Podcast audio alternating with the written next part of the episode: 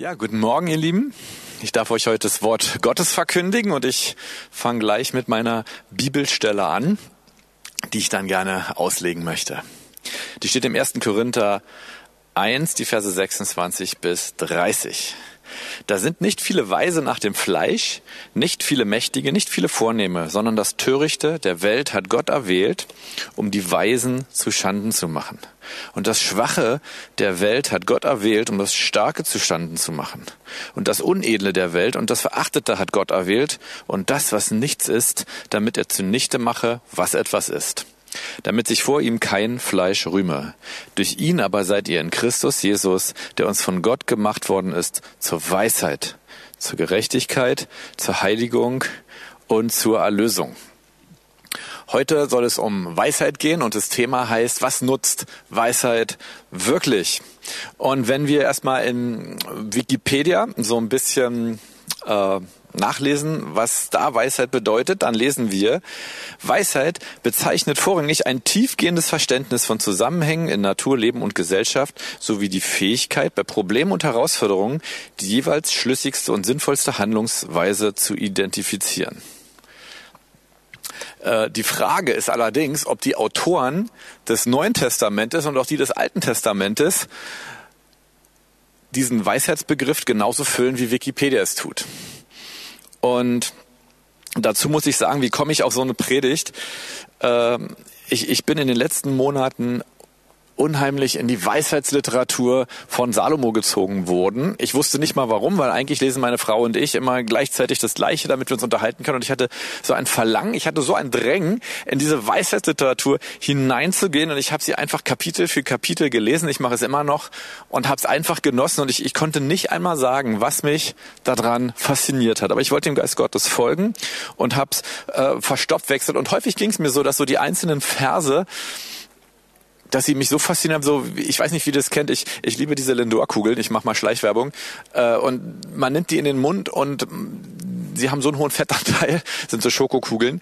Äh, man man man will gar nicht, dass sie aus dem Mund verschwinden. Man lutscht sie so lange, bis sie beim besten Willen sich einfach auflösen und man runterschlucken muss. Und so waren diese Verse. Und gleichzeitig hängt die Latte bei diesen Versen so hoch, wie man sich zu verhalten hat, wenn man weise sein möchte dass ich dachte, oh mein Gott, das schaffe ich nie. Ich bin der falsche Kandidat dafür. Und hier will ich schon den Bogen ins Neue Testament schlagen. Wenn wir so die apostolischen Briefe von Paulus, von Petrus, von Johannes lesen, dann stecken die häufig voller Ermahnung, falls euch das aufgefallen ist. Sie stecken vor lauter Dinge, ihr, ihr müsst und ihr sollt und ich ermahne euch und bitte macht es. Und das ist das Gleiche, dass, dass es auf der einen Seite das Wort Gottes ist, aber man kann denken, wow, wer soll das alles schaffen?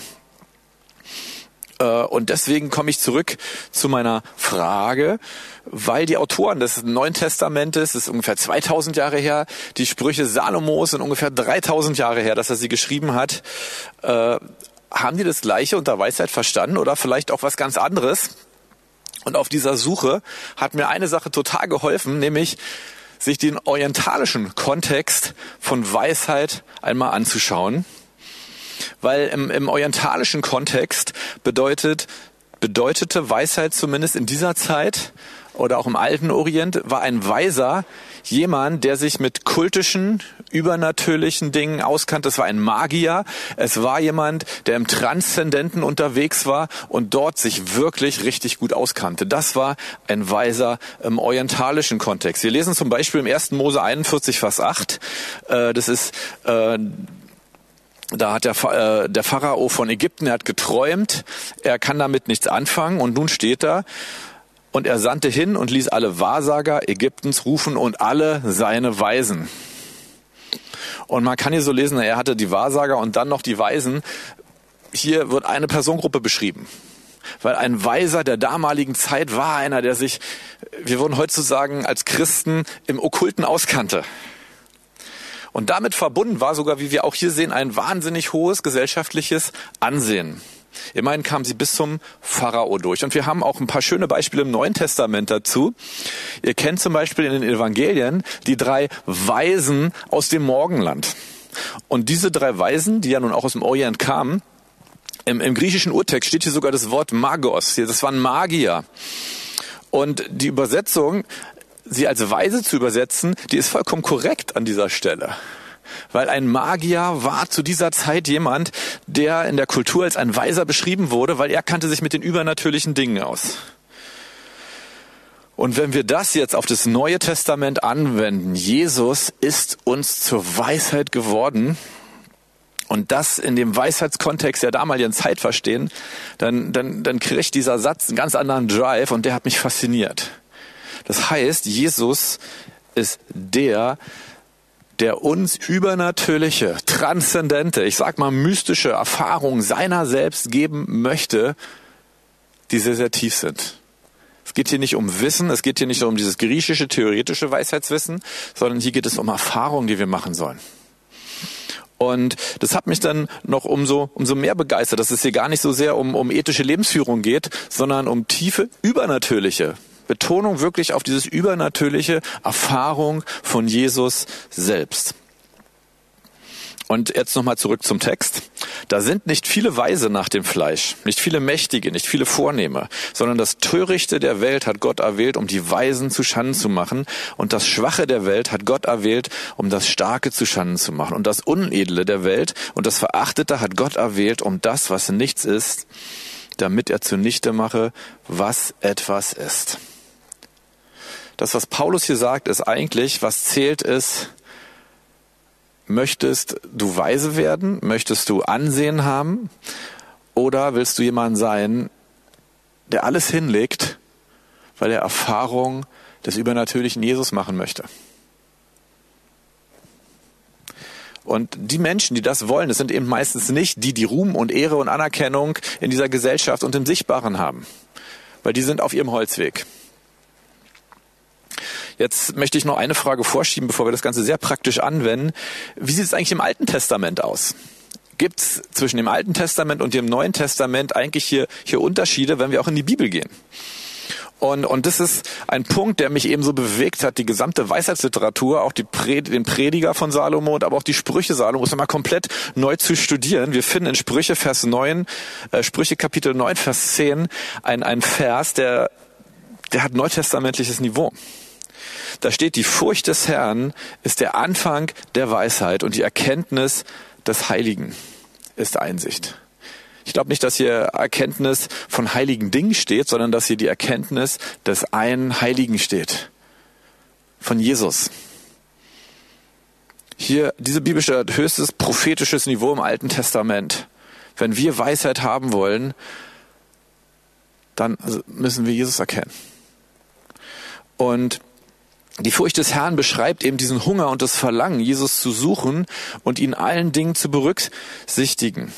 Das heißt, die Antwort ist verrückterweise eine sehr interessante. Es gibt zwischen dem Alten und dem Neuen Testament gar keinen großen Unterschied zwischen dem Weisheitsbuch. Es gibt keinen Unterschied. Und jetzt, jetzt will ich hier ganz praktisch werden. Wir haben diesen König Salomo, der, der wie kein anderer in der gesamten Bibel Weisheit gesucht hat.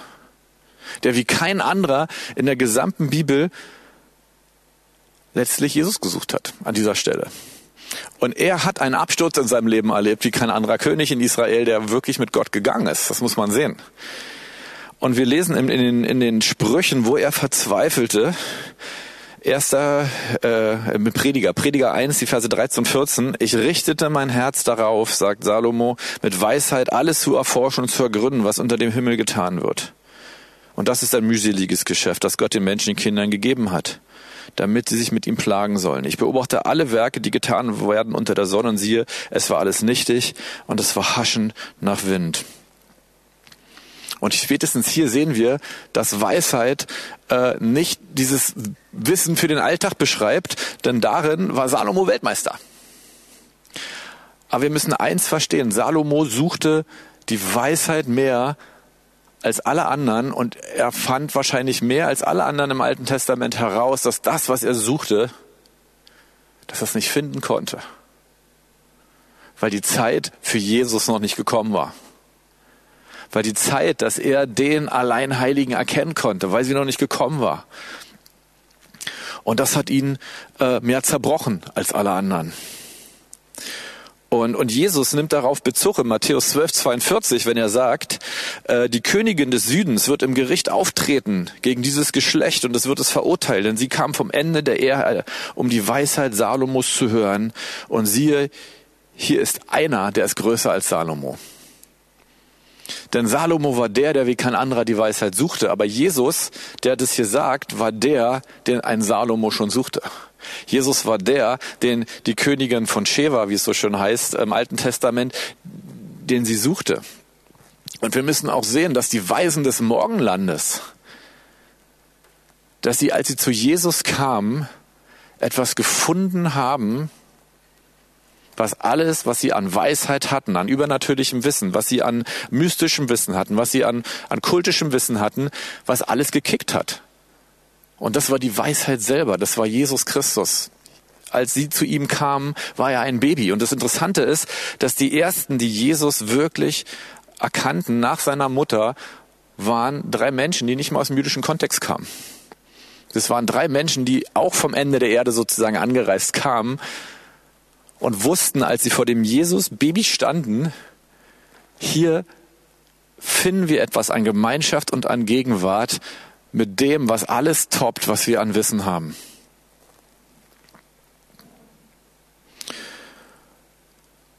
Und jetzt kommen wir wieder ins, Ende, ins Neue Testament. Die gute Nachricht ist, wir dürfen Jesus so übernatürlich, so mystisch, so transzendent erfahren. Denn Jesus ist uns zur Weisheit geworden. Wir dürfen diese Erfahrung machen. Und die Sprüche Salomos, die haben damit einen ganz evangelistischen und neutestamentlichen Anspruch, denn sie sind eben keine Ermahnungen, ein geordnetes Leben zu leben, äh, sondern sie zeigen, dass auch zur Zeit des Alten Testamentes Jesus die Antwort auch für jeden Juden war, der wirklich Gott gesucht hat, der wirklich Weisheit gesucht hat der wirklich Erfahrung mit Gott gesucht hat. Und jetzt lesen wir eine Bibelstelle, die in einem äh, Buch steht, wo, wo Luther noch gesagt hat, da ist gar kein Evangelium drin. Und wenn wir diese Stelle jetzt, die gleich kommt, lesen, dann merken wir, sie, sie, sie ist mein Evangelium zumindest. Sie ist etwas geworden, wo, was mich total kickt. Sie steht nämlich im Jakobusbrief im ersten Kapitel die Verse fünf und sechs. Wenn aber jemand unter euch an Weisheit mangelt, so erbitte sie von Gott, der allen gerne und ohne Vorwurf gibt, und sie wird ihm gegeben werden. Jesus gibt sich mit Erfahrung seiner selbst ohne Vorwurf, wenn wir ihn einfach darum bitten. Und wenn wir merken, mir mangelt Weisheit, mir mangeln diese Erfahrungen mit Jesus, mir, mir mangeln diese, diese, diese, diese Begegnung mit ihm, mir mangelt die Gemeinschaft mit ihm, mir mangelt, dass er wirklich zu mir persönlich redet. Im Stillen, im Kämmerchen, zu Hause. Dann sagt Jakobus hier, bitte Gott. Und er gibt's dir gerne.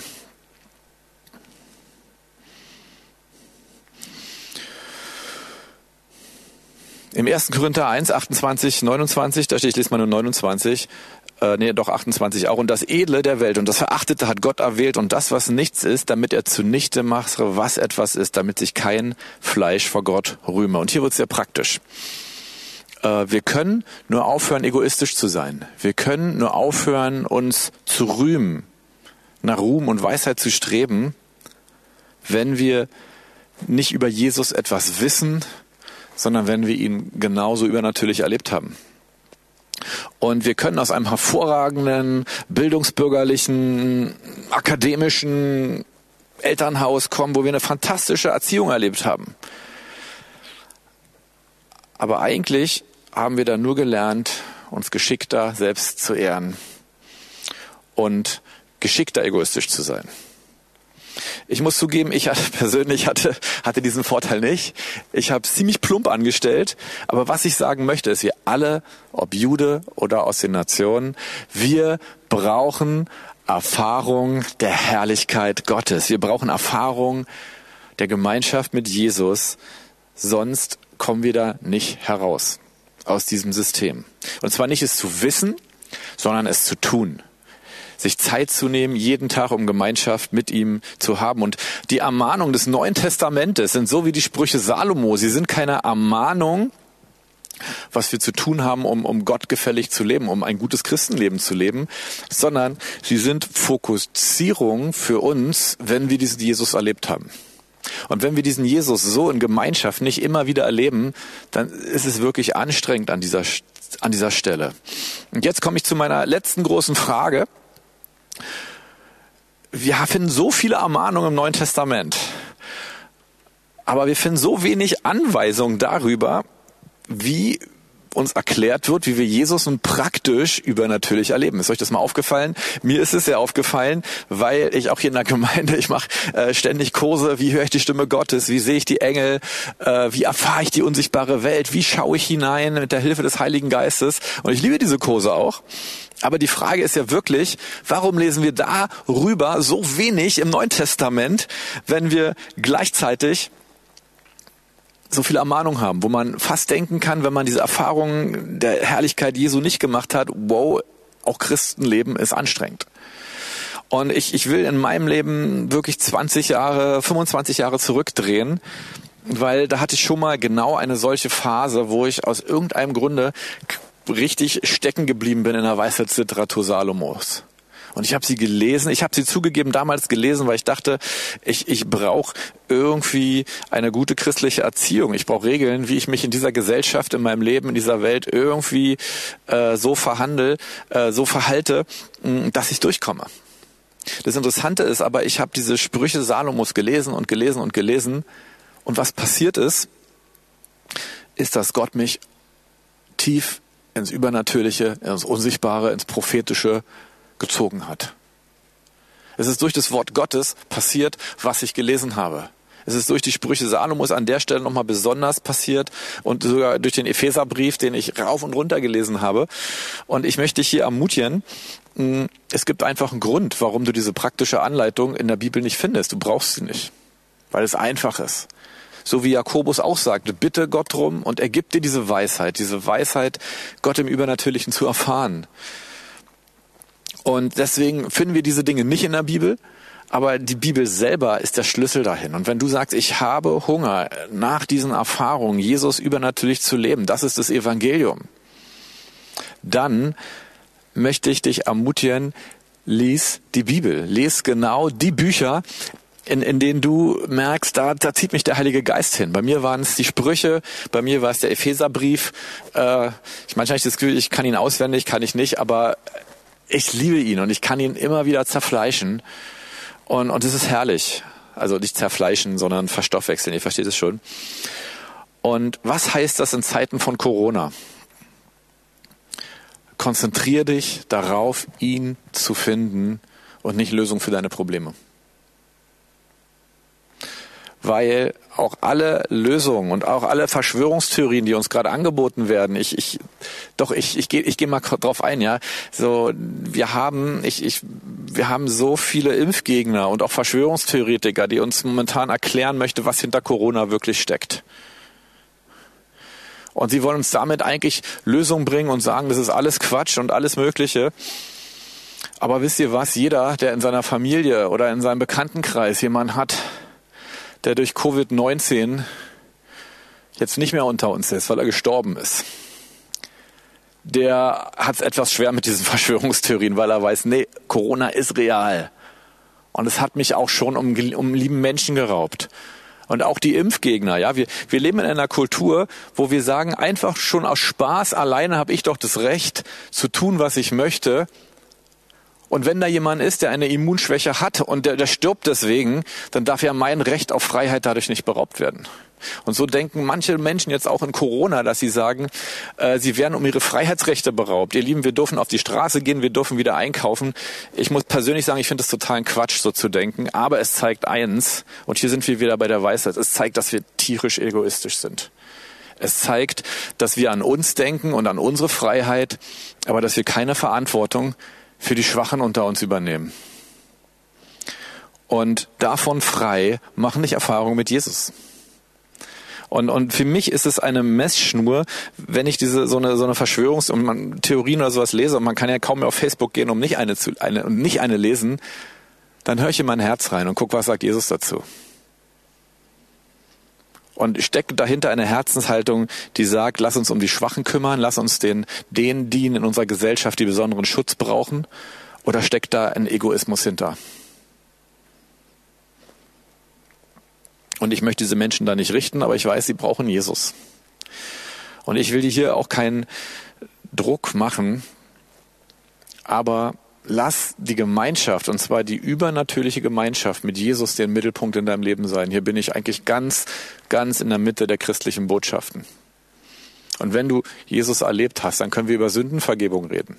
Wenn du Jesus erlebt hast, dann können wir, dann können wir über die ganzen Ermahnungen des Neuen Testamentes reden. Aber vorher werden sie bei dir nur einen Druck erzeugen. Aber durch das Wort Gottes, wenn wir es lesen, erfahren wir Jesus. Wir erfahren übernatürliche Gemeinschaft und werden dadurch frei von diesem Druck und werden auch frei davon, Ehre von Menschen zu suchen. Das ist meine Botschaft heute. Ich wollte heute einen ganz anderen Approach äh, zur Weisheit bringen. Ich wollte dich ganz anders heute äh, ins Wort Gottes führen an dieser Stelle. Ich war selber überrascht über das, was ich rausgefunden habe. Aber es hat mir sehr, sehr viel gegeben. Es hat mir Druck genommen. Und es hat gemerkt, ich bin auf einem guten Weg, wenn ich einfach es mir gönne, Zeit zu nehmen, die ich mit Jesus zusammen bin. Vielleicht mit einer Tasse Kaffee, vielleicht auf dem Sofa, vielleicht beim Spazierengehen, aber mir diese Zeit wirklich immer wieder zu nehmen und zu hören, was er sagt und es einfach zu genießen. Dafür sind wir als Menschen gemacht und dafür bist du gemacht. Und wenn du diesen Jesus noch gar nicht kennst und jetzt heute zuschaust, dann möchte ich dich einladen, wenn jemand Weisheit mangeln, der bitte Gott, der ohne Vorwurf gibt, wenn du sagst, ich habe diesen Jesus nicht erlebt, schon gar nicht übernatürlich, dann bitte Gott. Und er gibt es dir ohne Vorwurf. Wenn du in Problem steckst, ja, äh, wir werden gleich eine Abmoderation haben. Da wird auch nochmal ein Hinweis gegeben, wo du dich hinwenden kannst, wenn du Hilfe brauchst. Aber ich will sagen, bevor du die Lösung suchst, suche selber Jesus. Und er wird dir einen Weg und er wird dir eine Lösung zeigen, weil er deine Weisheit sein möchte. Mit seiner Gegenwart und dann mit Einsicht und Lösung.